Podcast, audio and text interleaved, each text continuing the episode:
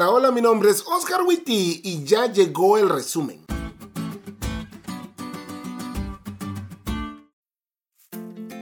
Feliz sábado, chavos. Durante esta semana aprendimos que para estudiar la Biblia debemos saber interpretarla y con la lección aprendimos por qué debemos hacerlo. Y aunque me gusta mucho hacer estos resúmenes, el día de hoy vamos a tomar el resumen de mi hermano el pastor Joshua Reyes. El suyo fue más exhaustivo, sin embargo, en este podcast vamos a ver tres nada más. La primera, la traducción de la Biblia es una interpretación de la misma.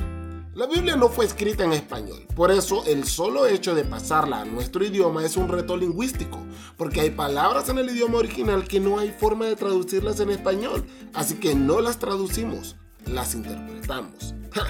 Un punto para la interpretación. La segunda, el mensaje bíblico trasciende la cultura.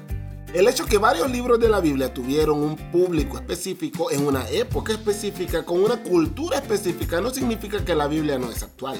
De hecho, es más actual que tu Facebook, porque el mayor problema que aborda la Biblia y que fue dirigido al público de aquel entonces es el mismito problema que vos y yo tenemos, el pecado.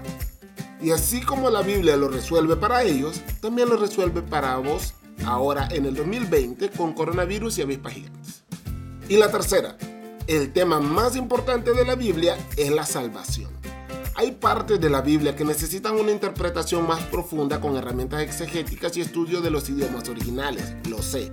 Pero su tema más importante, la salvación, está al alcance de todos y tanto niños como adultos, jóvenes y ancianos, hombres y mujeres pueden entenderlo. Y fue escrita de esa manera porque lo que todo el mundo debe entender es eso. Sin embargo, aunque la Biblia es el libro más impresionante de todos, muchos llegan a leerlo solo para justificar sus ideas o proceder. Para esas personas quiero compartir las palabras de la señora White. No traten de hacer concordar la palabra con esas opiniones. Mejor hagan concordar sus opiniones con la palabra.